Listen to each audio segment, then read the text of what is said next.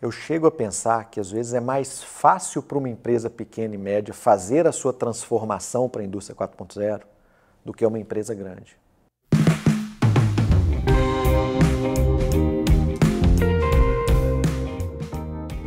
Ela tem um desafio dos recursos, mas ela pode até se beneficiar de ser média ou pequena pela agilidade.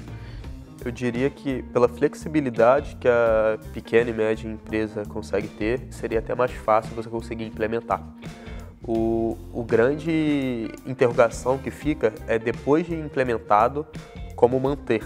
Ah, as pequenas e médias empresas deveriam procurar qual o principal problema que eu tenho, qual o principal gargalo que eu tenho no meu sistema, na minha produção, e trazer uh, ou fornecedores de soluções grandes ou até startups para começar a discutir e ver o que a gente pode implementar. Então, se eu sei, eu sou uma pequena, média empresa, mas eu sei que eu tenho um problema na qualidade, em uma linha de produção específica e que isso custa uma quantidade definida, eu posso pegar um use case de qualidade digital, resolver o problema e ter um ganho. E fazer esses testes, a gente fala muito da metodologia ágil para testar, dá para fazer um teste de implementação de uma tecnologia 4.0 para solucionar um problema e fazer um pequeno escopo e ver se paga.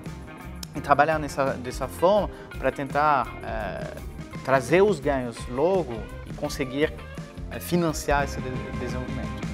Acho que o primeiro conselho, o primeiro grande passo é entender aonde que estão as principais perdas naquela empresa. Esse é o primeiro grande passo e o fundamental.